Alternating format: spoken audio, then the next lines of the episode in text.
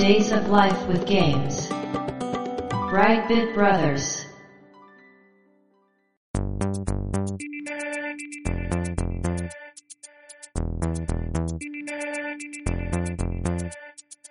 どうも、1P 川崎です。どうも、2P 長谷川です。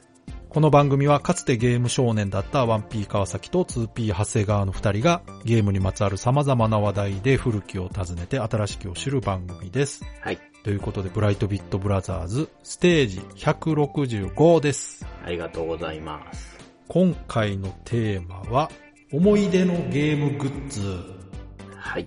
ということでね、たくさんのお便りコメントいただきましたので、そちら紹介していきたいんですが、はい。まずですね、このテーマ会のきっかけとなったお便りの方を紹介したいと思います。そうですね。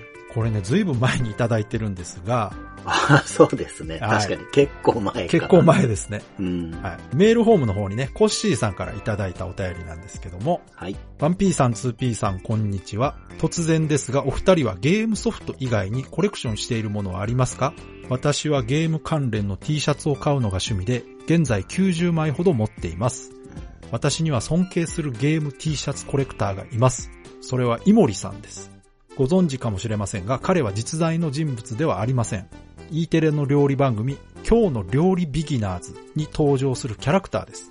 毎月違ったレトロゲーム T シャツを着て登場するイモリさんに料理そっちのけで注目しています。ですが、イモリさんが着る T シャツは元ネタがマニアックすぎて私にはわからないものが多く、まとめたサイト、こちらトゥギャッターのイモリさん T シャツまとめというまとめがありまして、うんうん。えーそこを後で見て知ることが多いですと。はい。そこで BB ブロスのお二人なら全部わかるのではないかとふと思い立ち筆を取った次第です。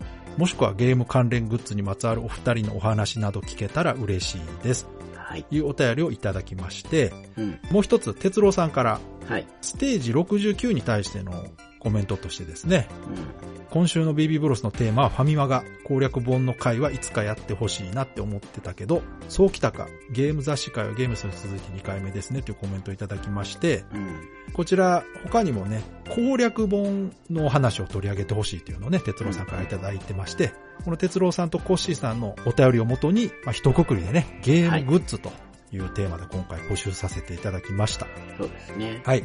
で、このね、コッシーさんが紹介してるのが、どれぐらいメジャーなことなのかわからないんですが、私は知らなかったんですよ、これ。僕も全然知らなかったです。で、まあこちらね、まとめをちょっと見たんですが、うん。言われてる通り、実在する人じゃなくてね、この番組に出てくるキャラクター、まあイラストがですね、T シャツを着て毎回出てくると。うん。で、その T シャツに、抽象的なこうデザインとして。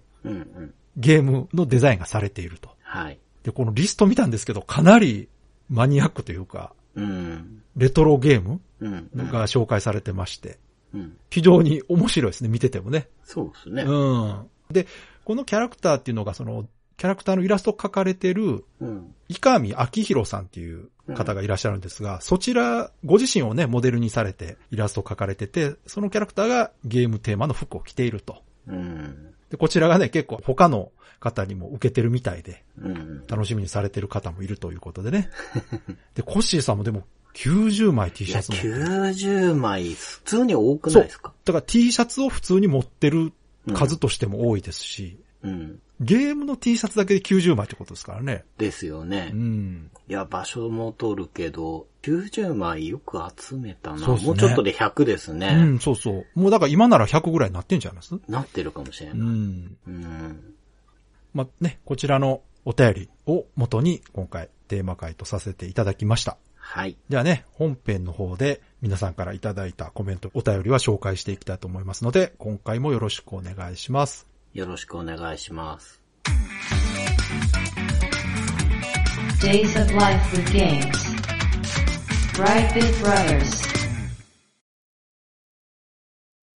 まずは、DM でシュンチャールズさんからいただきました。思い出のゲームグッズ。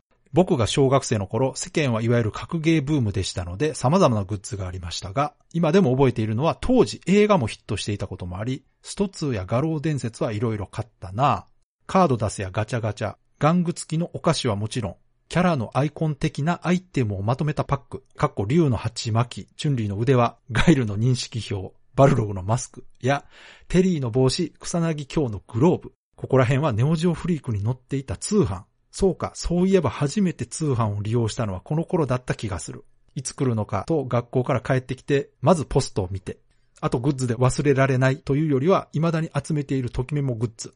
CD は当然なのですが、設定資料集やビジュアルブック、小説、フィギュア、トレーディングカード、ギターを弾く部屋、弾く場所には常に目に入るように虹野さんのリトグラフ、オアポストカード。もし火事になったらギターと虹野さんグッズだけは持って逃げる気がします。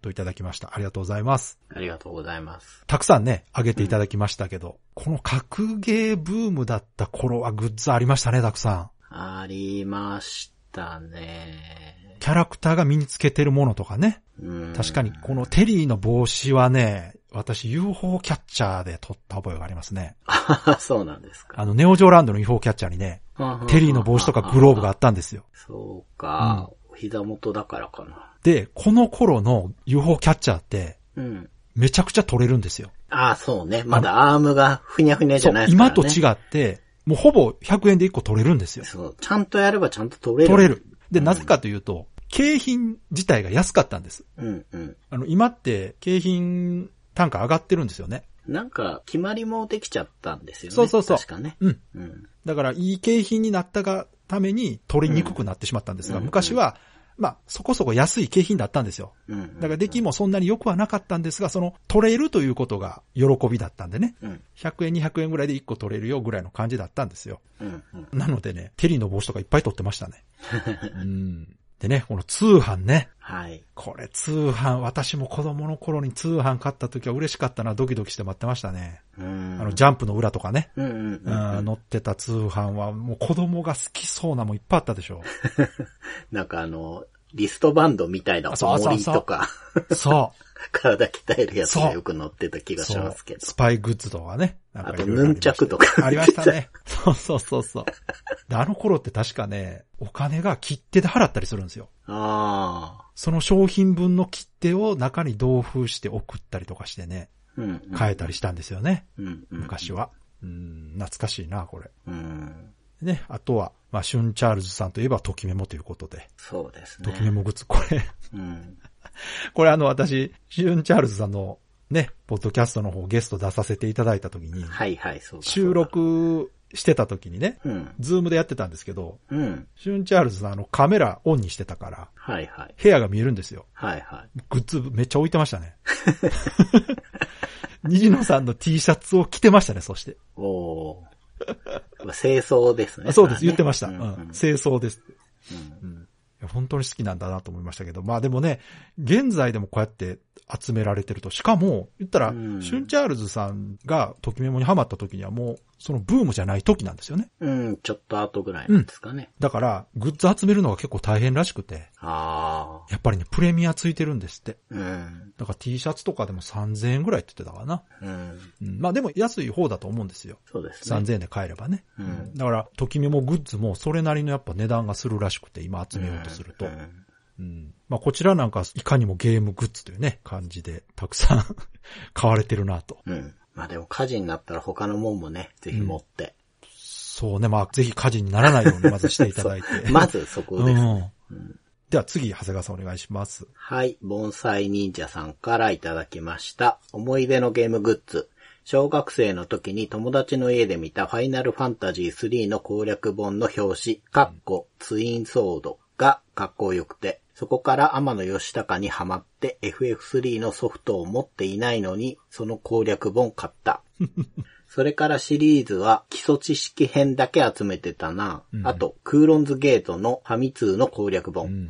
攻略本というよりもゲームのストーリーをなぞった小説みたいな内容で、ほぼすべてのページに編集者の注釈があり、哲学的な考察なんかがある。ゲームと同じで不思議な本だけど、ゲームの世界観をよく表せている。手放しちゃって本当に後悔している。で、この後もいくつかいただきまして、はいなんか唐突に思い出した、ドラクエ4のカンペン、うんうん小さなメダル型の消しゴムがついてたやつ。あと、裏に呪文がびっしり書いてある下敷き。同じクラスの友達が全く同じのを持っていた。ついでに学校に合法的に持っていける漫画でおなじみのエスパークスも思い出した。超えてく光栄テクモですかね。はい。が、まだ光栄だった頃、CD ドラマの三国志をおまけの漫画全席目当てで集めてた。劉備役の古谷徹、孔明役の塩沢兼人、曹操役の銀河万丈、関羽役の堀秀幸あたりの、かっこ僕の中では声優黄金期の豪華な方々がトークするやつでめちゃくちゃ面白かった。まあでもゲームグッズではないな、これは。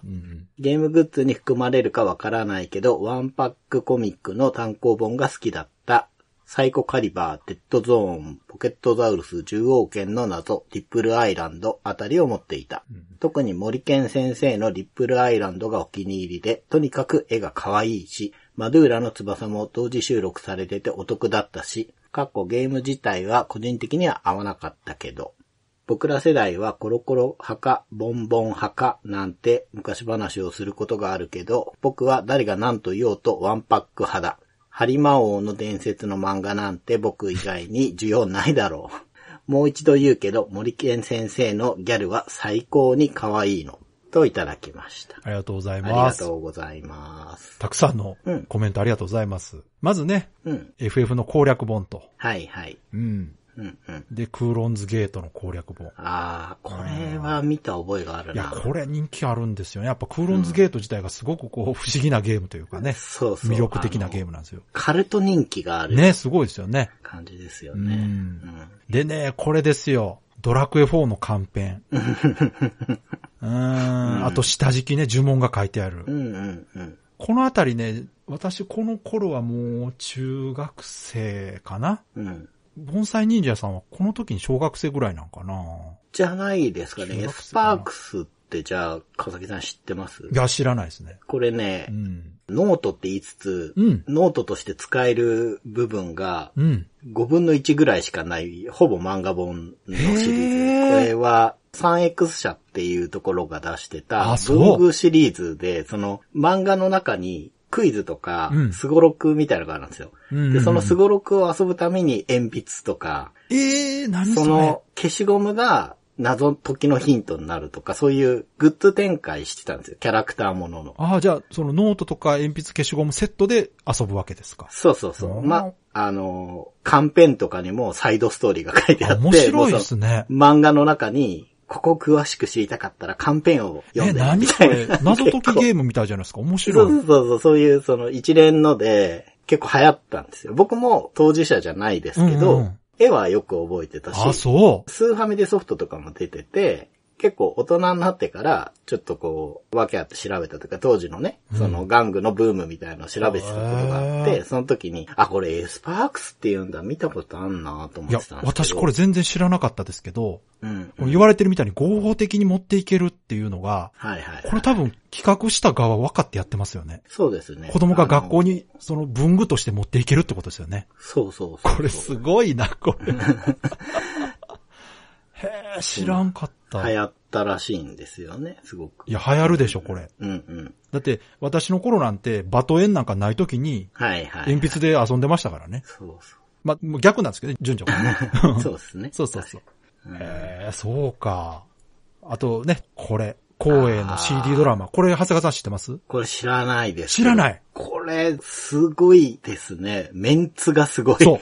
これめちゃくちゃおもろいんですよ。え、これ、真面目にやってんすか？これがですね、ちゃんとしたドラマ CD がまずあるんです。はいはい。で、これ、おまけの満館全席って書いてあるじゃないですか。うんうん。満館全席っていうのは企画 CD なんですよね。うんうんうん。で、ドラマ CD っていうのは本当に三国志の中のエピソードを CD ドラマとして演じてるんですよ。ああ、なるほど。うんはいはいはい。で、そのおまけとして声優さんたちがこうなんか企画でパロディドラマやったりするはいはいはい。CD がついてると。はいはい。これね、私、会社のね、先輩が全部持ってて、うん。で、それをね、私 MD にダビングさせてもらって、ああ。仕事中にずっと聞いてました。この時代って、そういうのありましたよ、ねありました、ありました。スネークマンショーとか、うんまああれは声優さんじゃないけど、そうそああいうのとかの、うんあれを真似たような山寺宏一さんの企画の CD、う。ギャップシステムね。そう、あれめちゃくちゃ面白かったです。ね。いや光一のギャップシステムめちゃくちゃ面白くて、うんで、CD ドラマ自体は、この時でもちょっと廃れてる感じだったんですよ。うんうんうん。ラジオドラマ自体もかなり減ってた頃かな。はい。うん。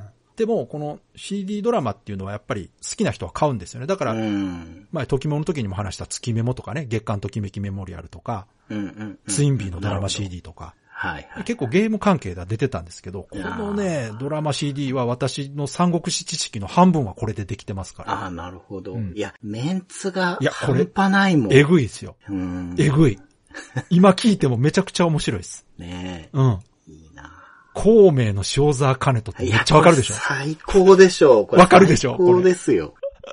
うん。いや、これはね、いいですね。なるほど。聞いてほしい。盆栽忍者さんのうん。高年齢でも知ってたというか、よく見つけましたね。それ、結構一時代ずれてる。ああ、でもどうやら同世代なんですかね、もしかしたら。そうなんですかね。うんまあでも、多分、今聞いても絶対面白いです、面白い面白い。。今でもだから私、たまに MD で聞いてますけど。うんうんうん。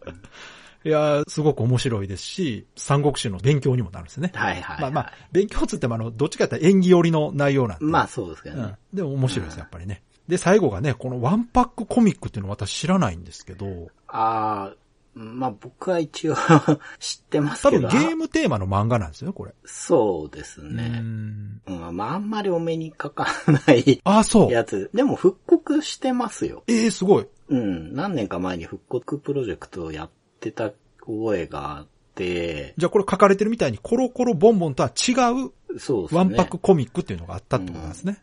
へえ。僕はね、その、雑誌なのかわかんないけど、うんその漫画自体は見覚えがあるんですよ。うんうんうんうん。うん。なんで、まあ本当おっしゃられてるように、こう森健先生ってあの、うんうん三電子のパッケージの絵とはいかキャラの絵を描いている。あ、そら可愛いわ。だから、あのうー、んリプライランド、マドゥーラの翼、あと、東海道53次とかもおー描いてたけど、おーおーあ、じゃあめっちゃ可愛いですね。そう。でおー、その本人がそのまま漫画描いてるんですよ。すごいすごい。あ、本物じゃないですか、じゃあ。そう、だから本物なんですよ。そうそうそそっかそっか。う。三電子の後、ナグザッと行って、うん。コリューンとかも描いてて、うんなんかね目が大きい、可愛らしい女の子をああ。描く人でなるほど。ファンが多かったと思いますうー。ん。そっかそっか。いや、すごくはっきりこう記憶に残ってるんですね、やっぱうん、りうね。ん。では、続いてね、最初にお便り紹介した哲郎さんなんですが、改めてね、思い出のグッズの話を送っていただきまして、はい。まず攻略本ということで、うん。ネットでタダで情報が入る今と違って、昔は攻略本が情報源のメインでしたね。ゲーム持ってないけど、とりあえず攻略本買ってプレイを想像する高度な遊びもありました。私の思い出の攻略本は、メガドラのシャイニングフォースのステージごとに入っている挿絵ならぬ挿し写真がうん。外国の建物や彫刻ですごく雰囲気あって好きでした。いくつかの出版社から出てる場合は、紙面のデザインを見て上がるやつを買ってました。うん。もう一つがハードデコ。うん。これデコレーションね。うん。プレイステーション本体に貼るシールありましたね。私の場合はゲームボーイの着せ替えスケルトンボディを白く塗ってオレンジで渦巻きを描きましたけど、といただきました。ありがとうございます。ありがとうございます。ね。こう哲郎さんの魔改造がね、はい。以まさに前紹介しましたけど。ハードデコですよ。そうですね、本当に。ハードコアデコレーションです、ね。そうそうそうそうここうね、歪んだ愛情がね、れですよね。行動させてしまった。では次、長谷川さんお願いします。はい、桑畑さんからいただきました。思い出のゲームグッズ。とにかく攻略本とか設定資料集的な本が大好きでした。うん当時のゲームは攻略本がないとクリア不可能なものも多かったし、特にお気に入りだったのはドラクエの公式ガイドブック。表紙をつなげるとロトの剣になるのが最高にかっこいいと思っていた。何度も読み直したな。ファミコンブームの時はいろいろなグッズが乱立していて、ファミコンカセット型の実物大消しゴム なんてものまであったよな。クラスメイトの Y 君はなぜかこの実物大消しゴムを大量に持っていて、中古でいいから本物のソフトを買えばよいのに、といつも思っていました。といただきました。ありがとうございます。ありがとうございます。ね、こちら攻略本のお話ですが、設定資料集ね、これ私も好きです。ですね。はい。このね、ドラクエの公式ガイドブックはね、確か当時めちゃくちゃ売れたはずです、これ。うん。持ってました。ね、これイラストが豊富だったんですよね。そうなんですよね。武器とか装備とか道具のイラストが載ってるんですよね。うん。いや、覚えてる。ね、あれがね、そのドラクエってゲーム中では名前しか出てこないんですよね。うん。うん。それがこの攻略本には絵が載ってるんですよ。うん。雨雲の杖がどんなのとかね。そうですこれ、刃の鎧私この絵で見て、あ、刃の鎧ってこんなんなんやと思って。僕はね、ドラゴンキラーです。あ、そうそうそうそあこんなコテみたいな、コテわかると剣がくっつう。いてる。そうそうそかっこいいとう。う思って。ん。思いました。これ私も持ってましたね。うん。で、このカセット型の消しゴムってあった気がするなありました。これ、多分同じものだと思うんですけど、僕が集めてたのはちっちゃいやつですけど、うんこのでかいやつっていうのも、うん駄菓子屋だったような売ってて、うん。でなんかね、分解できるんですよ、これ。分解っていうか、単純にガチでうんうん実物大の消しゴムすると、うん。原料の量が増えちゃうじゃないですか。うんうんうんだから、なんか空洞にするために前後でそっかそっかバカって開くんですよ。うんうんうんうん。うん。あ、なんかあった気がするなでも。うんいや、あれはね、さすがにこんなのどうすんだろうと思ってはいたな では、続いて、学ぶさんからいただきました。はい。今の時代メーカーがしっかりグッズも収入源として意識しているから素晴らしいアイデアのものが多いですね。私が小学生の頃は無版券物がやりたい放題で駄菓子屋にも怪しいマリオのイラストの入ったお菓子やどう使うかさっぱりわからんカードとかすごかったですね。うん今もゼロではないですが。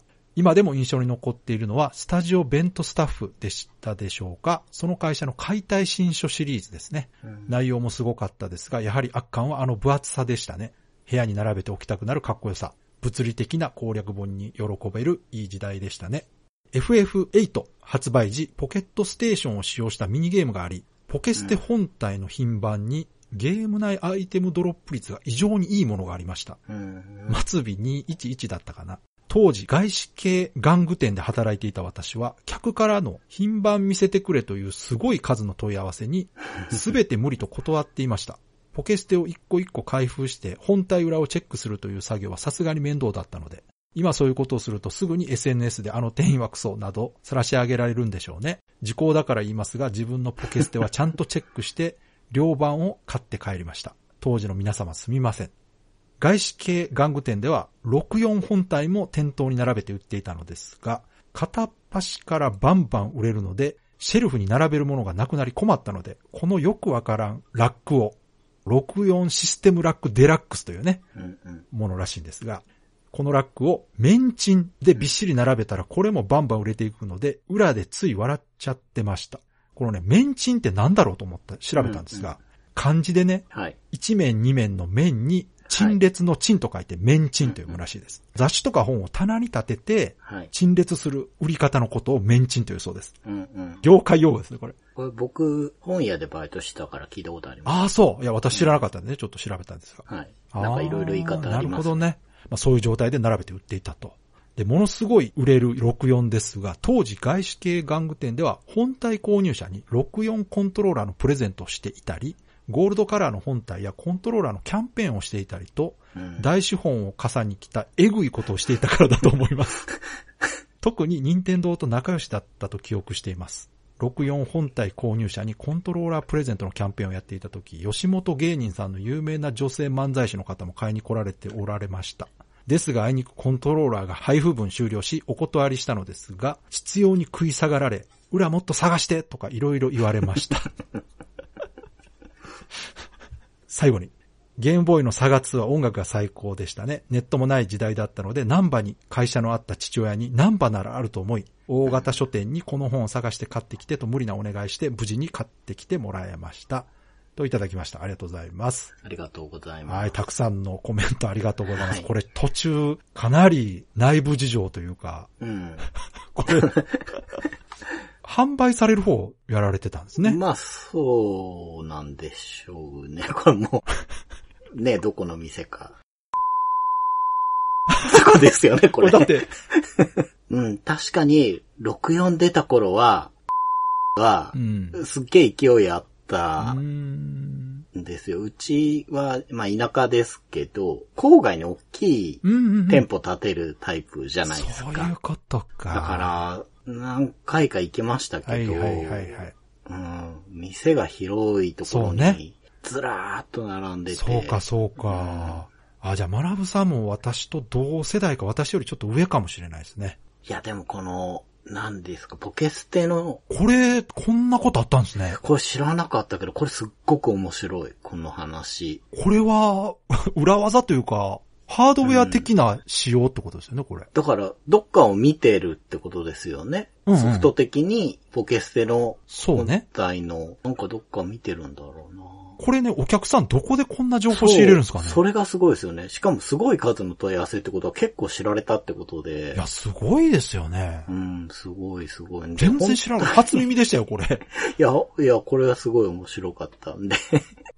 まあ確かに一個一個開封して見てらんないから、確かにね正しい対応だと思い当然ますし、そうですね。当然自分の分はいいのかって感じも。辺はね、店員さんの特権なんですね。やっぱねそうそうそう、いいと思いますよ、こういや、いうのは。これすごいな。でも、吉本芸人の女性漫才師の方とかね、はいはいこのあたりもこれ、本当に今ならいろいろ問題あるんじゃないかとはね、思いますけど。うん、うん、うん。いや、これは素晴らしい思い出ですね。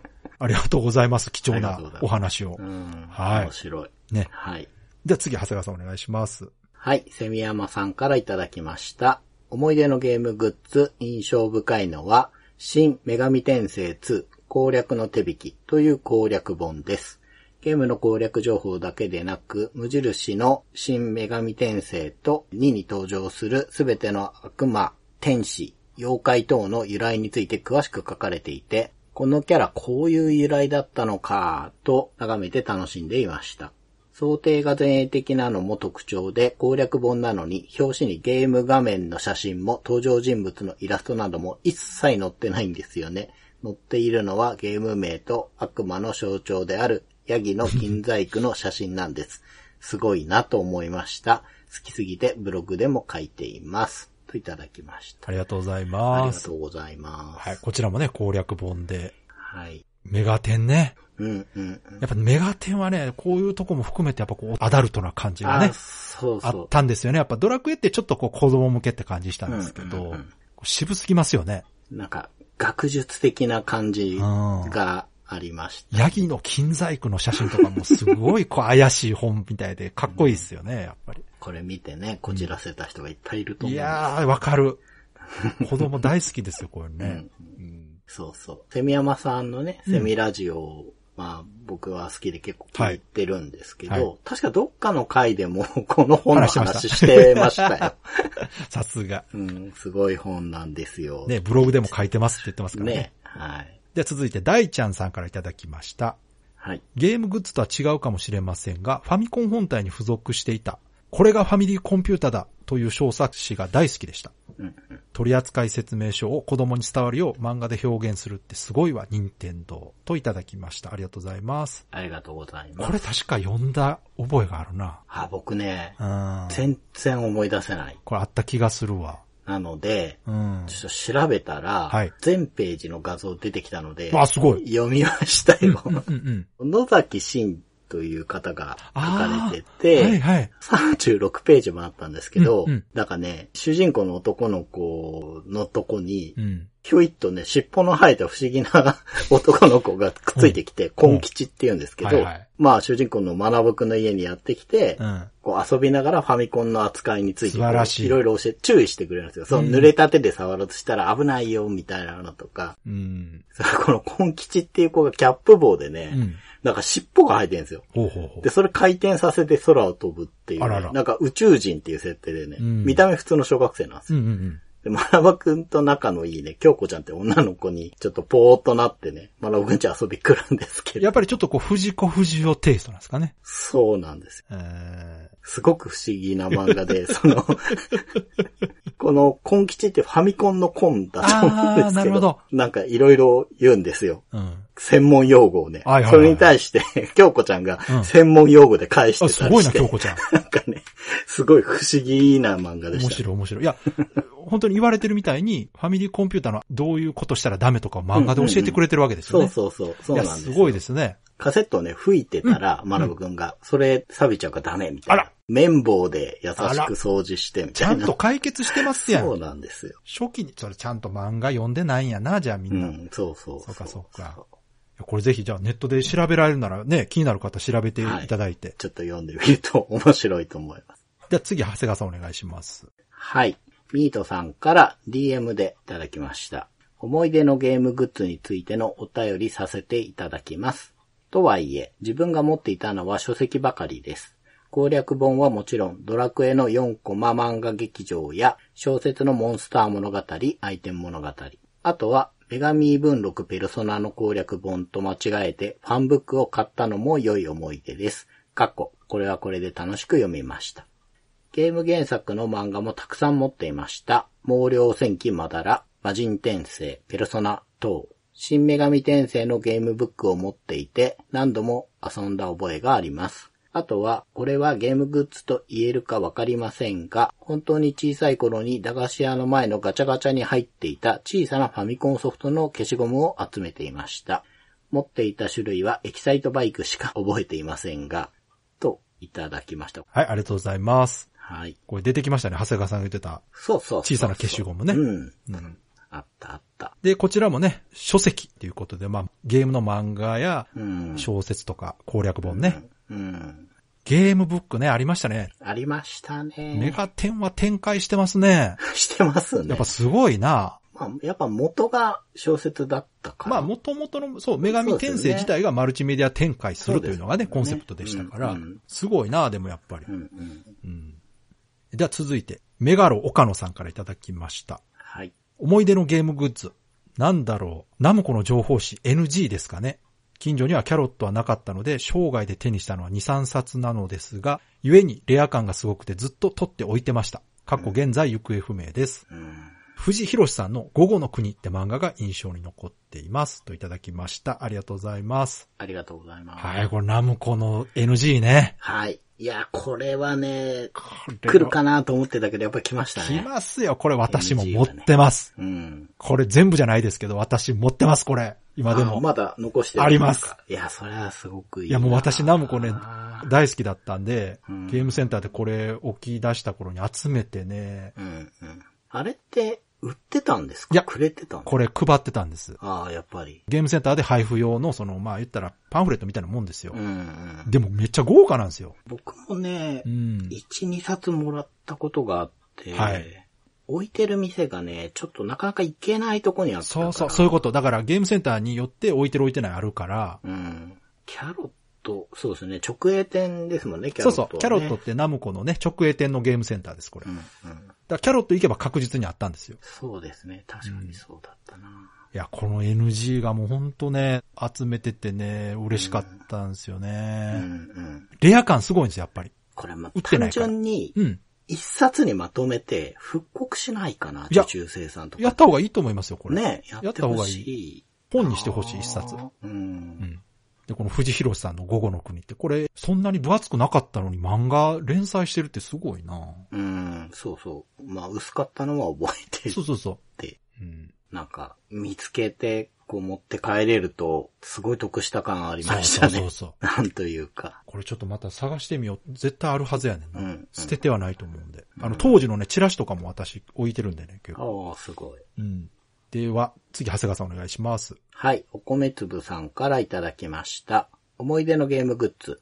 持っているものだと、カルチョビットというサッカー育成ゲームの公式ガイドブックですね。全選手、チームデータ、練習カードの組み合わせや、選手の動きに必要な裏パラメーターなどの情報が載っていて重宝しました。といただきました。ありがとうございまありがす。とうございます。はい。非常に具体的に、カルチョビットのね、公式ガイドブックか。うん、これカルチョビットって確か、パリティビット？パリティビット。確かあそこですよ。ダビスタの会社が、ああ、そういうこと。開発ってことですか？そう、開発したとこですよね。あそうなんだ。あ、だからか。いや、僕は サッカーにね、興味がないので、はい。あんまりピンときてなかったんですけど、うんうん人気すごいありましたよね。ありますあります。GBA のオリジナルタイトルで、任天堂販売だったから、任天堂のゲームかと思ってたんだけど。ああ、じゃあ、それは面白いんだなうん。アドバンスで出てて、まあだから持ってはいるんですよ。3DS でも確か続編が出て、そう。そう同僚がまさか出ると思わなかったってすごい喜んでて、サッカーシミュレーションね。遊んだ人の評価は高くて、3DS で続き出た時の同僚も、もうこれは本当にちょっと他にない面白さそうそうそうなんだよ、みたいな。だからダビスタとかベストプレイってうん、競馬ゲームと野球ゲームですけど、それまでのものとは全く違う、そのうんシミュレーションじゃないですかう。んうん、そうそう。で、それをカルチョビットではサッカークラブを経営育成するシミュレーションゲームとしてしかもアドバンスなんで、ライトなんですね、テイストがう。んうん、そうです。サカツクみたいに重くないんですよ。うんうんうん。これがね、もう一部の人にめちゃくちゃ人気が出てですね。うんうん。まあ、大ヒットではないんですけど、うん。なんか、愛されゲームですよね。そうそうそう、うん作りたい人が作りたいものを作ったっていうことでね。なんかね、最初タイトル聞いた時何のゲームか全然わかんなくてうんうん。あ、イタリア語って言ってたから。そうそうそうそう。これ確か、イタリア語でサッカーをカルチョって言うんですよ。はいはいはい。うん。それと、手軽さを表すそのちょびっとあー。合わせてカルチョビット。あ、じゃあ、イタリア語を元にした造語みたいな感じですね。そうそう面白いですね。うん名前も可愛いやってみようかな。持ってはいるので。、トトカルチョってあったでしょ。はいはいはい。確かサに。ッカーくじ。うんうん。そうだそうだ。そうか。だから、そうか。なんとなくこう、聞き覚えがあるそうそうそう響きなこの当時ちょっと流行ってたんですよ、トトカルチョって。うん。で、続いてね、ヤビさんからいただきました。はい。思い出のゲームグッズ、シュウォッチ。うん。子供時代親に買ってもらえなかったため、ガチャガチャのパチモノで我慢していた。2008年、再販版、かっこ名人のサイン入りを偶然見つけ思わず購入。はい。残念ながら名人のサインは連射で擦れて消えてしまったけど、新たに子供や親戚と遊んだ思い出ができた。といただきました。ありがとうございあります。がとうございます。これ、シュウォッチね、前、どっかの回でも話したけど、ハドソンの時あったかな。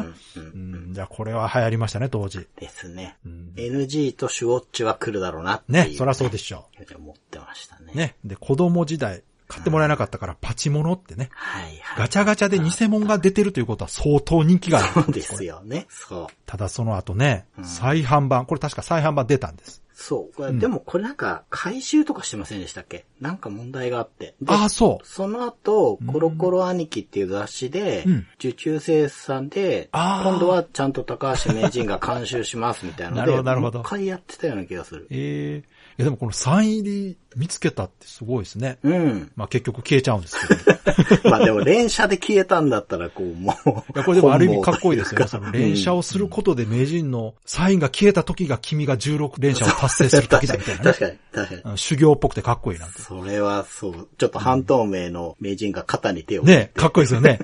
よくやった。16連射極めたな、みたいなね。うん。うんはい。で、次、長谷川さんお願いします。はい。メオルさんからいただきました。思い出のゲームグッズ。古い攻略本からファンタシースター2と大怪獣物語を。サイズが小さく見開きの状態が見やすいのも良い。うん読み返すことで当時を思い出せるのも攻略本の良いところですね。といただきました。ありがとうございあります。がとうございます。はい、こちらも攻略本ですが、ファンタシースター2と大怪獣物語ね。うん。あーサイズが小さいんですか。あまあ、攻略本って結構サイズバラバラでね、これしまうとき困るんですよね。そうそうそうそう。そう。でもこのね、読み返すことで思い出すことができるっていうのは確かにね、本のいいところですよね。うんうんうんうん。一からゲーム遊ぶのではなくてね。パラパラっと見てねわかると。確かにねうん。ちょっとネットの攻略記事っていうかねうん、うんまあ誰かがまとめたので、とっても重宝しますけど、うんやっぱりこう雑誌社の人が作ると、うん。うん。会社のカラーみたいの出そうとして、そうね。なんかね、関係ない読み物がくっついてたりとかまあまあそう。ね。んんんそういう感じでね、やっぱり読み返すとそれも思い出して。そう。当時のこうことを思い出しますからうね。ん、思い出しますね、確かにね。では、続いて、甲賀ひかるさんからいただきました。思い出のゲームグッズ、ゲーム漫画が浮かびました。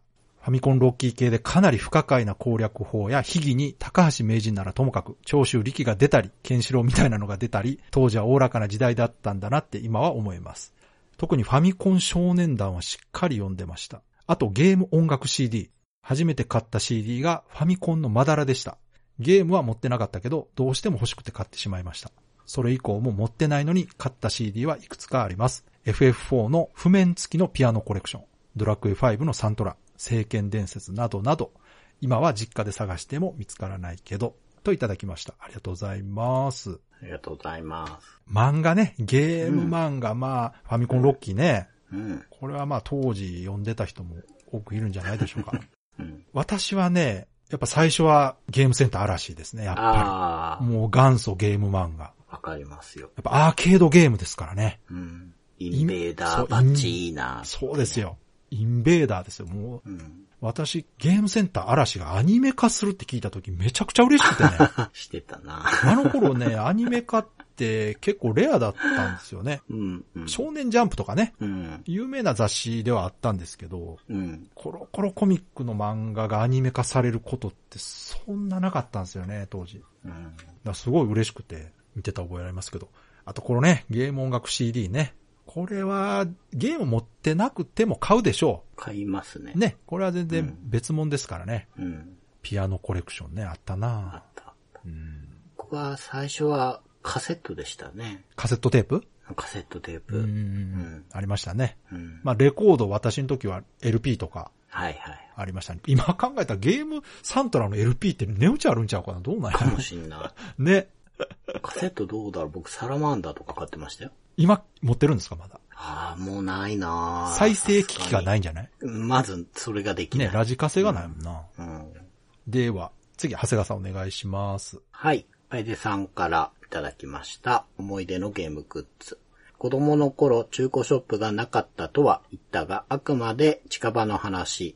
遠出の際には普段行けないショップ巡りもやりましたとも。レトロゲーム関連に限ると、当時ファミコンショップ全盛期な頃のいろいろなショップがあった中の一つ、ワンパク小僧。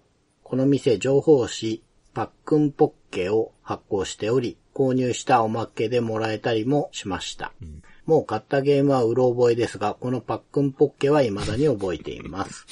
メインはゲーム情報ですが、ゲームネタがメインの漫画、兄弟神器もあり、余談ですが人気だったのか、94年には同店のキャンペーン非売品ゲーム化されたりも。そして月日は流れ、ファミコンショップが時代の流れで縮小していった頃に、ソフマップ。漫画売り場で偶然見かけた兄弟神器プラスコミック。なぜ今更とか考える頃にはすでに買っていた。これは定めと見覚えあるタイトル絵を見た時に何も考えずに買っていた本。未だ本をたまに読み返したりもしますが、現在は漫画図書館 Z で公開されており、こちらもレトロなコミックであります。といただきました。ありがとうございありがます。とうございます。はい、これパックンポッケね、ありましたね。これ僕知らないんですよ。いや、私はワンパック小僧行ってましたし、パックンポッケも読んでたと思う。ただこの漫画覚えてないな多分、うちの周りにワンパック小僧なかったんだなるほどよな。ワンパック小僧ってどこら辺に分布してますかね。これもしかしたら関西系かもね。うん、そうかもしれないですよね。関西拠点かもしれないですね。うん。そうか、これしかも単行本出てるってすごいな。それだけ続いてたってことか。そうですよね。いや、楓さんも結構ディープやな、この辺。ねはい。いや、でもこういうの出てたら買いますよね。う。うんん、買う買う。うん、うん。では続いてユーニさんからいただきました。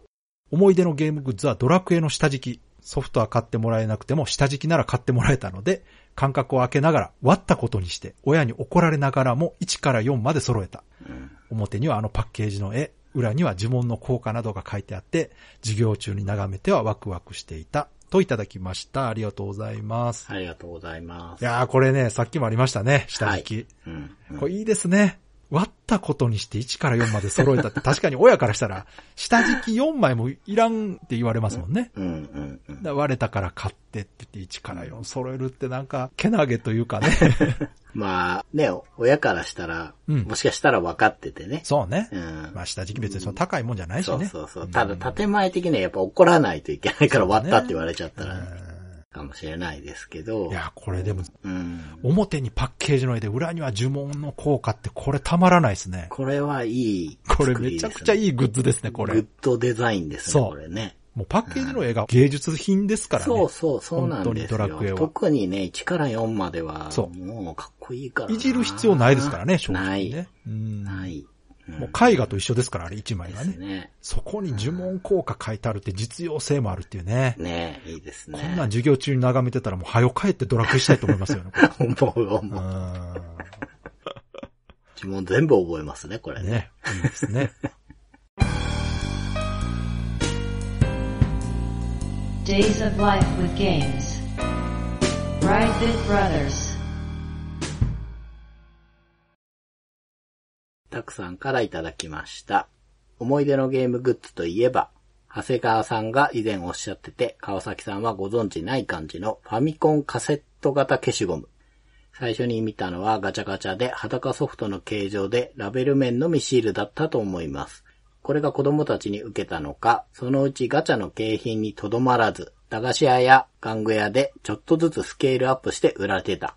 サイズが大きくなり、本物さながらの紙箱に入ってたものまであったけど、結局文房具ですらない大きな塩化ビニールの塊なんですけどね。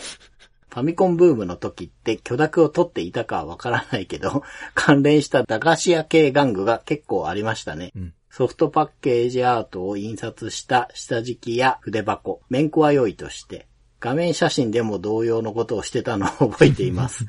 黒バックの初期のファミコンゲーム画面の面子はシュールだった。といただきました。ありがとうございありがとます。うございます。これどこで話してたんですかね？これ駄菓子屋の話の時かないや、結構最近ですよ、カセットの話は。うん。これ改めて考えたら、はい。なんか記憶ありますね。あ、あります。あるある、なんかシール貼ってカセットにするってなんかあった気がすそうそうそうるな。そう。ガチャガチャ系はね、うん。いろいろあって、うん。僕がよく買ってたというか集めてたのは、ちゃんとカセットの形は一応してて、うんうんで、シールが貼ってあるんですよね。うんうんで、あとね、箱に入ってるのがあるんですよ。ちっちゃい、本当単にミニチュア。そっちの方がでもよりリアルですね。箱に入ってるだけど、うん中は普通の白い物消しみたいなのが入ってますよ。うんなるほど、なるほど。うんっていうバージョンと、あとは、ちょっと少し前にも話したその分解できるちょっとでかいやつね。消しゴムじゃない塩化ビニールの塊。この、この、急に冷めてるのが面白いね。そうそうそうそう。急に科学的な言葉でぶった切ってますけど。うん、そうそう。駄菓子屋はね、こういう、まあ、いわゆるパチモンみたいのがいろいろあって、ね。うん無許可系ね。うん。あったななまあ、面子。関西では別端って言いますけど、はいはいはい。このファミコンのゲーム画面の別端ありましたね。ありました。あっこれ、たあった。今でも、まあ、売ってるというかね、そうんの当時のものを売ってるあ中古ショップがあっへて、ー。以前ね、うん。ゲスト出ていただいたヤニックさんうんうん。にあげるとめちゃくちゃ喜ぶんですよ。あそうやっぱりフランスにはなかったかまあ、ら。ないでしょ、そりゃ。うん。へーそうまあ日本人でも今の人たちは知らないでしょうからね。うん。そうそう。そう。ヤニックさんはね、そういうものが喜ぶんですよね、やっぱね。当時、ファミコンカセットを入れるうんケースがあったの覚えてないですか、ありましたねあ、そうそうそう。あれとかもね、あげるという。ああ、そっかそっか。なぜ手に入らなかったんでしょうからね、当時はね。うんうんうんうんそれは何でも珍しいですよね、やっぱり。うん。で、そういうのは大体こうね、当時は駄菓子屋とかね、うんうんおもちゃ屋でうん。出て面白かったですそうよね。では、続いて、脳筋さんからいただきました。はい。思い出のゲームグッズ。まだビデオショップがある頃、スーパーマリオブラザーズの攻略ビデオを借りたことがあります。うん。隠しエリアや無限ワンナップなど攻略や裏技が映像で見れて、今思うとなかなか優れものだったなぁと。今日も元気にマリオが走ると歌詞付きのあの BGM が印象深いですといただきました。ありがとうございますあ。りがとうございます。これあったなうん。ぁこれは、このマリオの歌そう。これね、話すの忘れてんなぁ スーパーマリオの回あ。りましたね、歌。こうフルコーラスありますからね、ちゃんと。うんうんこれ YouTube で聴けるんちゃうかな今、多分。あこれぜひ聞いてほしいな。完全に後付けで歌詞乗っけただけですけど、よくできてるんですよ。ちゃんとストーリーに沿ってね、あ。うんう。うんん、歌になってまして。これビデオね、攻略ビデオも流行ったな。これ、確かね、格ゲーの時もめちゃくちゃ流行ったんですよ。だ、スト2の見た覚えがあります。そう。これ、今ってね、YouTube で普通に見れるじゃないですうんか。確かに。当時は雑誌の連続技とか見てもね、やっぱこうピンとこないものがあるわけですよ。はいはいはいはい文字でうん。連続技の順番書かれたってわけわからんのですよね。そうですよね。うんそれをビデオでこうちゃんとね、動画として解説してもらえるってすごく貴重だったんですよ。うん。これだからね、結構売れてたはず。うん。で、買うと高いからね、レンタル屋で見てたんですけど、うん。うん。これゲームのビデオ置いてるとこって少ないんですよ。少ないですね。あの、サントラの CD 置いてるとことかも限られたお店にしかなかったんでね。うん。あったら即借りるやつですよ。しかもね、入荷数少ないからね、もうずっと借りられてるんですよね、これ。ですね。うん。いやこれ懐かしいな。うん。じゃあ次、長谷川さんお願いします。はい。MMP さんからいただきました。ゲームグッズ、いろいろ思い出していたけど、やっぱ、バトエンことドラクエのバトル鉛筆じゃないですかね。たくさんのバトエンを輪ゴムで束ねて、駅舎の竹棒みたいに持ち歩いてたな 懐かしい。といただきました。ありがとうございあます。りがとうございます。はい、これバトエンね。これ、はい私結構来るかなと思ったんですが、うんうんうん私ね、バトエンの時はもう大人だったんですよね。だからはいはい、実は遊んだことなくて。僕も世代じゃないんですよね。うんでもめっちゃ流行ってましたよね。流行ってましたんで、ちょっと調べてみましたけど、まあ、通称バトエンで、うん。まあ正式にはバトル鉛筆ということで、こう二人でね、交互に自分の鉛筆転がして、うん出たね、鉛筆の面に書かれてた文章に従って勝敗決めるってなるほどね。いうのがポピュラーなルールらしいんですね。で、ゲームによってまあいろいろアレンジがあるんだと思うんですけど、やっぱ代表的なものはドラクエで、へ他にもね、スーパードンキーコングとか、ポケモンとか、ロックマンエグゼとか、うんまあデジタルゲームじゃないですけど、デュエマとかね、そういうのでも出てて。一番ブームだったのが、1995年からなんですって。ああ、そう。はい、爆発的なブームになったらしいんですけど、これがもう発売から2年後らしいんです。なるほど。うん、だから当初あんま売れなかったから、ああ、そういうこと？うん。スタートダッシシュでドーンといったわけじゃないんや。そうそう。なんで、エニックスとしてはうん、これもう続けないな、やめよう、廃盤だなっていう予定だったんですけど、うん95年にドーンと来て、へもーう、小学校で高速で持ってきちゃダメだよってやったりするぐらい。これ何きっかけだったんでしょうね、そのブレイクってね。それはね、よくわかんなかったですけどね。なんか、有名タイトルがテーマになったのが出たんでしょうかね。かで、まあ、うまく、こう雑誌、コロコロとかで紹介とか、まあ、そういう流れかもしれないですけど、まあ、それで結局エニックスがこう、廃盤を撤廃して、うん。継続して販売してたっていうものらしくて、あの、ブームになってたのは確かに知ってて。そう。いや、それもだから私も知ってました。うんだって、私からしたら、あ、子供の頃に鉛筆転がしてたのがそ、こんなゲームになったんやと思っそうて。。あの、僕らの世代は、うん。クラスの誰かが、鉛筆を転がしてやるゲームを作ってくるとかなかったそうそうそうですか？削って、まあサイコロの代わりにして、うん。なんかやったりしてましたね。うん。うん、なんかいろいろアレンジしてました。いですよね。それの、こう、ちゃんとしたメーカー品ってや、だからびっくりしたんですよ。ああ、なるほどなと思って。うんあの、昔やってた子供たちの遊びを商品化したんやと思うんうって。んうん。うんベイブレードとかもね、ベイゴマですし。ああ、そうですね。ああいうリメイクゲームってよくあるんですけど、このバトエンは一番びっくりしましたね。うん。上手にやったなと思って、バトル鉛筆ってすごいなと思って。ビーダマンとかもそうですけど。ああ、そうですね。うん。では続いて、鳥の七面鳥さん改め、鳥のターキーさんはい。からいただきました。ゲームグッズですが、以前集めたナムコのゲームパッケージを立体化した食玩です。これも出来が良かったんだよな。あ、これもゲームグッズに入るかな。ファミ通ウェーブ DVD 数年分と、うんその他ファミ通関連の DVD。本誌は捨ててしまったけど DVD は残してあります。といただきました。ありがとうございますありが。とうございます。こちらね、ツイッターの方で所持されてるナムコの食玩とうん。ファミツウェーブ DVD のね、写真あったんですが、うん。ファミツウェーブ DVD めちゃくちゃ持っててびっくりしましたね。うん。私もね、何本かは置いてます。だから電撃 PC エンジンの CD とか、はいはいはい。ファミツウェーブ DVD とか、あとは当時ゲーム雑誌たくさん出てて DVD ついてるものいっぱいあったんですけど、うん。その CD とか DVD は全部置いてますね。今でも再生できるかちょっとわからないですけど。まあそうですけど、これ、何が入ってるんですか？僕全然見たことこないれはです。ね、ゲームの PV です。今で言う。その YouTube とかで見れる宣伝用はいはい映像とか、うん。あとは体験版が入ってたりしますう。んうんうんうん。だから前言ったサイレントボマーなんかはこれで遊んだんちゃうかったかな。言ってましたねうん。いや、でもこれいいなぁいや、めちゃくちゃいいですよ。当時のうん PV とかうんうん。って、ものによっては結局名前が変わって発売されてたり、あります発売してないとかありそうだからありますあります。あの、未発売の映像とかあるし、ですよね。最近ね、でも大概ね、YouTube にそういう映像データ上げてくれてる方いらっしゃるんでうほとんどのものはね、多分見られると思うんですけど、中には多分ね、貴重なものもあると思うんうで、ん。これは、機会があったらね、なんかどっかで上映会とかしてみんなで見たい気はするんですけど、うんオフ会とかあったらやりましょうか。そうですね。ねうん。鳥野さんにも持ってきてもらってね、ね、見てみた一緒に見たいですね。うん。これがおすすめです。そうそうそうそう。これ出てないゲームですとかね。そう、それね。あとこのね、ナムコのパッケージの食玩もすげえよくできてるんですよ、これ。はい。これはいいですよね。これクオリティ高いですよね、高いです。高い。そうなんですよ。僕は立体も好きだから、うんこれも知ってたし、うん。いわゆるビネットって呼ばれるものがね、出るようになって、うん昔のガチャガチャって本当はいにキャラクターがポンっているだけだったじゃないですか。うん。エフェクトとかまで立体化して、そこにちょっとですよね。騙し絵的な遠近法も入れてっや、ていうのが。これすごくよくできてますよ。そう、この頃流行ってて、僕はあの、海洋堂が出してたポケモンのシリーズのはいは。はいもう海洋堂はもうね、信頼できますからね。そう。うんえのきともひでっていうはい原型師の方がはいはい。やってるんですけど、いっぱい。あの方がもうすごいビネットうまいので。すごいですよね。うん本当に。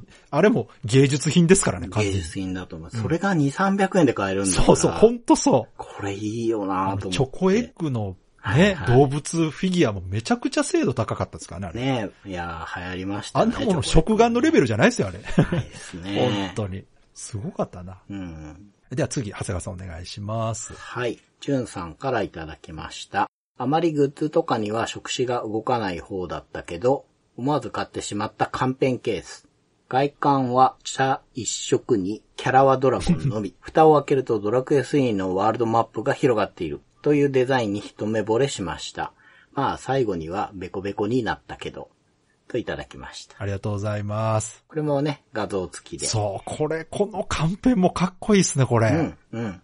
この、開けるとワールドマップって、これデザインめっちゃいいじゃないですか、うこれ。ん、いいですよね。センスいいですね、ドラクエのグッズ。ですね。ねなんか、かっこいいな欲しくなるデザインしてますよね。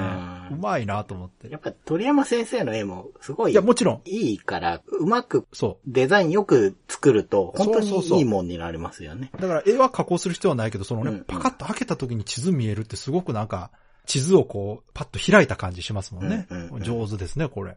いいわ。じゃあ、続いて、DM で、オチラとリノベさんからいただきました。はい。思い出のゲームグッズ。私のそれは1990年の春、雑誌マルカツファミコンの付録でついてきた RPG 攻略ハンドブックです。1990年初頭、世間の目の多くは2月発売のドラクエ4に向けられていました。しかし、私の目が向いていたのは4月発売のファイナルファンタジー3。89年、ドラクエ3はファミコンと同時に購入しプレイ済み。並ぶ2大タイトルとして認知され始めていたファイナルファンタジーにがぜ興味が湧くのは自然の流れでした。しかし、そう簡単にソフトが入手できるわけもない少年期の環境。ドラクエ4も FF3 も変えず、悶々とする日々。そんなタイミングで、マルカツに付属された FF3 を含む90年春発売の RPG タイトル10本ほどの序盤攻略をまとめたそれを開かず眺めてプレイした気分に浸っていた私。大げさに過ぎるかもしれませんが、不遇な中学生時代を照らす一筋の光とも言うべきものでした。ちなみに、いつか買うまでネタバレ禁止とばかりに FF3 のページをホチキスで閉じて封印していたのは言うまでもありません。そんな光一筋の現物をこの機会に白日の元にさらしたいと思い、先ほど1時間ばかり実家で捜索しましたが、暑さのためギブアップ。涼しくなってからまた探すことにします。古民家リノベしながら楽しく聞いています。作業の手が止まるのがたまに傷ですが、といただきました。ありがとうございます。ありがとうございます。ハンドルネームというかね、オチラとリノベさんというのが、はい。ね、オチラとっていうのが、ゆっくりとか、出雲弁で、うん、そうそうそうそうそう。ゆっくりとかのんびりみたいな意味なんですよね。うんうんそうそう、はいのんびりですかね。なので、のんびりリノベーションしてますよっていう意味らしいんですよ。うんうんうんなんかね、築190年の古民家うん。購入されて、それをうん少しずつリノベーションされてるそうなんですよね。写真がね、そうツイートされてますけど、あの、床下からね、床下に石敷くとこから。いや、これね、もうめっちゃ楽しみですよね。いや、すごい。出来上がるの。ね、楽しみだし、現状上がってる写真でも、うんなんか、そんな年代経ってるのかって思いながらすごいしっかりしてそうじ昔のゃないですか。建物って丈夫ですからね。ね、そうなんですよね。で、結構綺麗だなって思うし。なんかもう2年ぐらいやられてるっつってた。そうゆっくりね、本当に。うん。まあだから、こちらと、まあ、イントネーションわかんないですけど。そうそうそうそう。そう4年ですって。2020年の春からリノベーションしてて、今4年目らしいです。すごい。はうん。いいですよね。いや、うんこれ、ぜひね、完成したらゲーム部屋作っていただいてね。あ、最高レ。トロゲーム並べていただいて。最高ですね。ねえうん。いや、そういうことしていただきながらね、我々の番組聞いていただいてるっていうのはね、嬉しいことですけども。これでも面白いですね。いつか買うために、ホッチキスで閉じていたというね。いや、これ、言うまでもありませんって言ってますけど、うん。いしなくないですかこれ。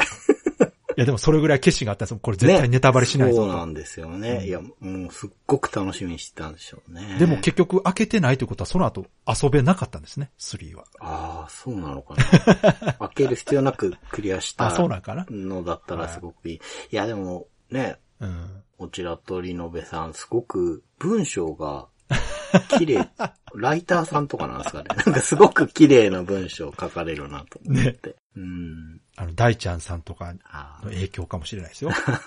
うんこうあの、作家さんみたいな人たくさんいますからね。ね。いやー、すごく楽しい。はいぜひね、こう、リノベーションうん。できたらね、写真アップしていただいて、まあ、ツイッターでね、進行状況も上げられてますので、気になる方ね、フォローしていただけたら。はい。では次、長谷川さんお願いします。はい。第3からいただきました。いろいろと思い出してみたけど、子供の頃集めていた、カバヤの食玩、テラクレスタ、ピーナッツチョコかな。アルファ号からイプシロン号まで5機揃えて前期合体できるのはもちろん、マンドラー等の敵ボス3体も立体化されていて、再現度も高かったんだよね、といただきました。ありがとうございあります。がとうございます。いや、これ知らんかったな もう全く知らなかった。テラクレスタのこんなん出てたんすね。うん、なんだろうな、この短い中に、第三の、こうマニアックさがぎゅーっと詰まった、コメントこれ来たは知らなんと。かった。テラクレスタ食玩出てたんやだ。なねまあ、カバヤの食玩自体はね、うん、うん。有名ですけどね。はいはいはい。テラクレスタ。ピーナッツチョコが美味しいんですよ、ね。絶対うまいねや絶対美味しいやつ。これ5機揃えるな、絶対。ね これやったいら。やー、でも本当にいいですよね。動き揃ってしかも敵ボスそう。いるって。これいいですよね。敵いるのいいな。これなんかテラクレスタコレクションに限定版でつけてくれへんかな そうそう、復刻してね。うん。うねん。いや、いいと思います。えこれいいですよね。うん。これはいいな。現物みたいなちょっと調べてみよう、後で。ああ、そうですね。ね。で、続いて、メールフォームの方に、もちおさんからいただきました。はい。いつも楽しく拝聴しています、もちおです。今回は思い出のゲームグッズということでお便りします。自分の思い出のゲームグッズは、これ微妙かもしれませんけど、ジーザス、恐怖のバイオモンスターゲームブックです。エニックスが PC 用として発売したアドベンチャーゲームのジーザス。それのファミコン移植作品がジーザス恐怖のバイオモンスター。そしてこのファミコン版を元に制作された本がジーザス恐怖のバイオモンスターゲームブックです。エニックス文庫から発刊され、筆者は赤堀悟さん。うん原作シナリオの宮浩二さんも参加されており、ファミコン版のシナリオからさらに一部変更されて、再度楽しめるようになっている作品です。自分は PC 版からファミコン版、そしてゲームブック版と順番に遊び、そしてこのゲームブック版がとても面白くて大好きだったので、小学校の夏休みの読書感想文にこのジーザスを選び、テレビゲーム版との違いや敵との戦闘をブックならではのダイス目などを使い楽しませる感じ、そして話の展開からのドキドキ感などをイラストもしっかり描いて、小学生ながら何度も何度も読み返し、そして時間をかけ、真剣に感想を書きました。枚数も最初もらっていた紙では足りずにわざわざ学校に取りに行ってギリギリまで練って納得のいく感想文が書けました。そして2学期始業式後の宿題集めの時に事件が起きます。先生が宿題を集める時にこの感想文を出しました。本のタイトルを見た先生はいきなり自分の目の前で中身を見ずにその感想文をビリビリに破り捨てたのです。自分は何すんだよと言った次の瞬間思い切り先生に殴られて黒板前から教室入り口まで吹っ飛び、そのまま教室のドアにぶつかり転倒。その音は他の教室まで響くほどで、他の教室から先生も飛んできました。殴った先生は一言、ゲームは遊びだ、ふざけるんじゃない、と一括。自分は頭に来て速攻で家に走って戻り、本を持って教室に戻り、先生にこれはちゃんとした本だろ、と陰謀のように見せたのですが、先生は自分から本を取り上げてゴミ箱に投げ入れて、ゲームって書いてあるだろう、と再度怒鳴りながら殴られました。他の先生も同じくゲームは遊びで学校に何しに来てるんだ。遊ぶところじゃないだろう。勉強だけするところに遊ぶものなんか持ってくるな。と言い、そしてその楽器の国語の成績は1になり、備考欄の態度のところに真面目に勉強していない、宿題もしないでゲームで遊んでいると書かれたのは絶対に忘れることはできません。それ以来自分は真面目に読書感想文を提出することが馬鹿らしくなり、翌年はホタルの墓を録画していたのを引っ張り出し、水野春夫先生の解説の言葉をそのまま書いて提出し、クラス内最高評価になったところでネタばらしをして、先生の評価なんて全く当てにならないことを証明しました。その上で昨年の読書感想文に対しての謝罪をさせようとしたのですが、結局ゲームブックに対しての謝罪がなかったのが今でも悔しいです。ちなみに今では娘が読書感想文に私の本棚にある送り火縄は瑠璃色のを読み、そしてゲームブックであることをしっかり明記した上で話の面白さやホラーチックな怖さなどを中心に感想文を書いて提出。こちらはちゃんと点数がつきました。自分の経験したことを話した上で、それでも娘は面白かった本だから書きたいと自ら選んだので、そこは親としても覚悟を決めて、よし書けと後押ししました。ちょっと表紙抜けしたところもありましたが、いい作品はちゃんと評価してもらえるように少し時代も変わったのかなと思っております。長文乱文失礼しました。これからも配信楽しみにしています。といただきました。ありがとうございます。ありがとうございます。はい、もうこちらの思い出、これも非常に貴重な思い出というか。うん、いやいや、ちょっとすごい、これすごいですね。最初に、まあ、さすがもちおさんというか非常に丁寧にね、説明していただいてね。ジーダスの説明がね。そうそう。もともと PC 版で、はい、それをファミコン版に移植して、さらにゲームブックになったと。うんうんうん、で、エニックス文庫で、赤堀悟さんなんですね。ねそうなんですね。しかも、PC 版から遊んでたんですね、もちおさんね。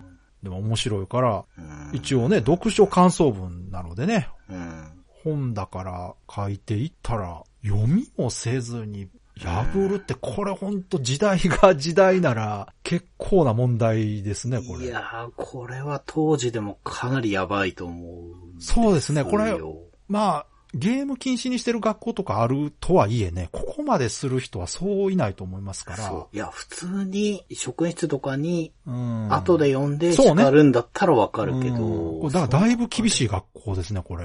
いやこ、うん、そう、その、このね、ビリビリにした時点で、うん、結構、わおっかない話だなと思ったんですけど、うんうん、その後も読んでった時にもドン引きで、その、そうね。何が一番怖いって他の先生も全然かばわないところ、そうそうそうそう。恐ろしいなと思って。まあだからやっぱり厳しい学校だったんじゃないですか、全体的に。うん。まあ地域的なものっていうかその、やっぱり、まあ時代的なものなのか、やっぱり。あるある、それは。すごく、そう。やっぱり、そこ。やっぱね、あえて悪い言葉で言うと、すごく見下されてますよね、そうそうそうそうされてます。うん。本当にその、大人からすると、子供に悪影響を及ぼすものっていう扱いでしたからね、完全に。うん。まあ、それにしてもですよ。ただ、もちおさんもすごいですね。普通そこでこう、ですよね。泣き出すのかと思ったらね、うん、家に帰って、うん、本取って戻ってきてね、うん、ちゃんとした本じゃないかと。うん、ねえ、もちおさん強えなと思って。ところが、それすらもまた取り上げてゴミ箱に入れて。いや、とんでもない。また殴られるって、これ、これはちょっと。これもうだって本当藤子 A 先生の漫画に出てくる、やばい教師ですよ、これ。うーん。これはでもすごいなねしかも成績1になって。そうなんですよ。いや、それ、それだけのことで1位になっちゃうんだなこれは本当時代が許したという感じですね。うん。いや、ほんでね、すごいのがこの後なんですよ。僕、これで、泣き寝入りするのが普通子供じゃないですか。はいはいはい。この次の年ですよ。うん。ね、感想文書くのバカらしいなと思って、もう出さないのかなと思ったら。はい。もう映画解説、うん、まんま感想文にして出したら、うんうん、素晴らしいと、うんうん、よくできましたって評価もらった後にネタばらしして、うん、先生の評価なんて当てにならないことを証明したところもスッキリですよね、完全に。スカットジャパンですよ。いやー。怖い。怖い子供だな。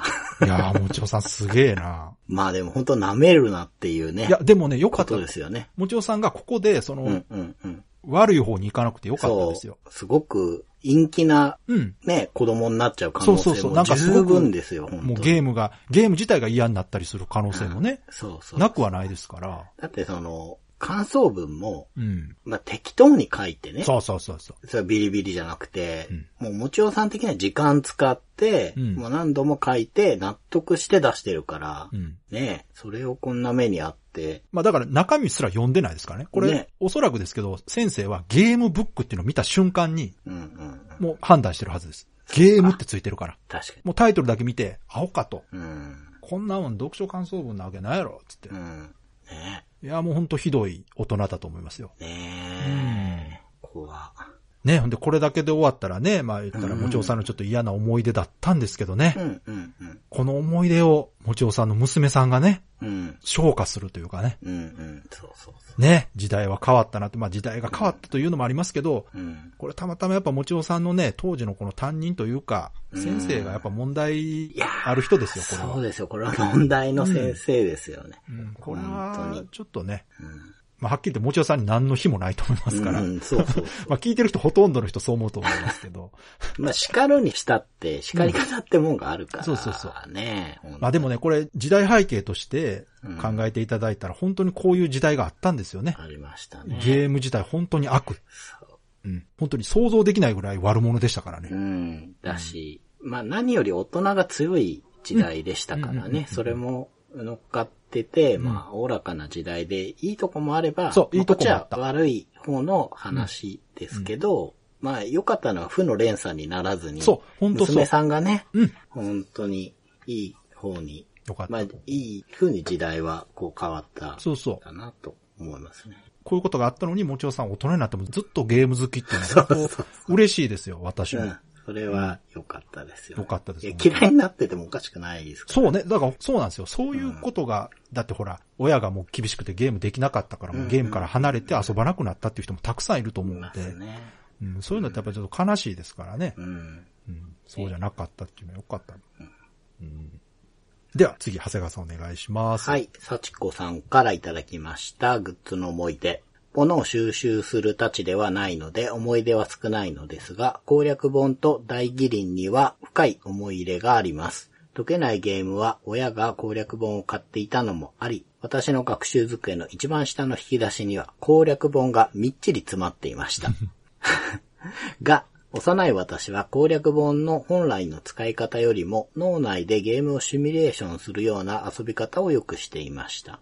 攻略本があっても難易度が高いものや物理的にプレイできなくなったソフトは頻度が高く、特にエスパードリームは画面は鮮明に記憶しているのに楽曲が全く記憶にありません。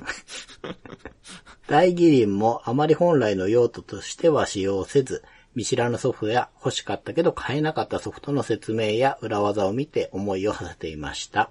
ネットは確かに便利ですが、詰まっている箇所だけを調べたり、キャラアイテムを画像付きで調べたりできるのは攻略本の方が優れていますね。といただきました。ありがとうござあいます。りがとうございます。こちらもね、攻略本と大義林ね。うんうん。うん。大義林っていうのはね、いろんなゲームの裏技をうん。辞書のようにね。まとめられている本ですね。めっちゃ渋い作りの本ですよね、こ辞書と一緒で毎年更新されて出るんですよ、新しいのが。う。うん。年々分厚くなるんですよ。で、こう、大義林って感じでね。本当に書いてあって。本当に、百科事典うん。みたいな分厚さになってきて。ゲームの本には見えないって見えないです、見えないです。うん。出たなでも分かりますね。これ持ってないソフトの情報を見るのも楽しいんですよ。うん。う。うんん。だからこの画面は覚えてるけど、楽曲がないというのは遊んでないからなんでしょうね。そうでしょう多分ね。ね。うん。もう今みたいに動画ないですから。そうね。いろいろ想像で補っていくしかないんだけど、うんそれが面白かったってこそうとですよね。そうそうそう。うんあ、この大義林は結構ね、覚えてる人も多いんじゃないですかね。うん。うん。そうそう。読んでなくても存在はね、うん。知ってる方多いと思います。まあ、今で言うとあの、ゲームの裏技とかに特化した、まあ、ウィキペディアみたいなもんですよね。ああ、そうですね。うん。では続いて、ゆきゃすいまるさんからいただきました。はい。思い出のゲームグッズ。自分はドラクエ4コマ劇場ですね。うん。多分自分で初めて読んだ漫画本だったと思います。ドラクエのキャラたちはどれも魅力的で、小学生にも親しみやすい内容でした。あの頃は熱血高校国尾くん、ストッツー、画廊伝説など、様々なゲームの4コン漫画が発売されてましたよね。うん。といただきました。ありがとうございます。ありがとうございます。これ、熱血高校国尾くんって正式名称なんですかねこれ。熱血硬派ではないのかな漫画でタイトル違うのかなああ、どうなんですかね。いや、これ漫画ね、あの、ドラクエ4コマ劇場って、うん。読んでましたね、私も。過去にもね、名前が出てきて。いや、私これ大好きだったんでうすよ。ん。いや、流行ってたなめちゃくちゃ面白かったんですよ。うんうん。ドラゴンクエスト4コマ漫画劇場っていろんな人書いてたんですよね。確かあ、はあ、はあ。ね。うん。パプア君の人とかもなんか書いてた。そう、だから柴田亜美さんとかね、書いてましたね。うんうん。そうや、そうや。まあ、柴田亜美先生はね、ファミ通でも書いてましたもんね。そうね。なんかこう、ゲームの漫画家といえばあの人ってイメージありますね、我々世代だとね。そうですね。うん。だからこのドラクエ4コマ劇場って多分、うん。我々世代というか私より若い人たちが。初めて読んだうん。パロディ漫画なんじゃないですかね、これ。ゲあームパロディ漫画。そうかもしれない。うん。ね。確かにゲームパロディ漫画としてはすごい、うん多分ベストセラーですよね、これ。うん。かなり初期の方とねえまあ、それより前があったかもしれないですけど、うんうんうん本当川崎さんが言うように、ゲームのパロディの漫画があるんだなって、そうあれで知った人は多いし、僕もそうだと思うな。ねえそうですよね。うん。多分その、あったとは思うんですけど、うん。こう一気に爆発的に知名度が、うん。知名度を得たっていうのはドラクエ4コマじゃないですかね。うんドラクエ4コマはすごく人気があって、クオリいや、まあ、ティ高かったよな。まあ、正直言うと僕は、うん。そこら辺のものが、うん。鳥山先生が書いてないんだなっていうことで、はいはいはい、なるほどなるほあど。んまり見てなかったんですよ。うん公式じゃないのが残念で、なるほどねで当時うん。の本屋って、うん。立ち読みできるとこもあれば、ビニールとか、うんうんうん。紐で縛ってあったりとかね、見えないとこもあって、で、ああいうちょっと大きいサイズの本って高いからか、確かにね。なんか見れないことが多くて、試しで買った時に、うん。なんかいろんな人が書いてるけど、山明いないんだって思っそれそれ。たんですよね。そう、いろんな人が一冊の本に書いてるっていうのも私、うん。あんまり読んだことなかったんでいわゆるアンソロジーみたいそう、な、ね。アンソロジーね、そう。うん。そうそう。アンソロジーっていうのも初めて触れた人多いんじゃないですかね。そうですようね。ん。こう、同人文化とかもまだ知らない年齢だったから、はいはいはい。なんで本人じゃない人が書いてるんだろうっていうのがすごく不思議で、確かに。うん。わかんないですもんね、子供からしたらわかね。んなかったですね。でもまあ、内容的にはやっぱ面白かったんだろうから、すごく流行ったんだと思いますね。そうですね。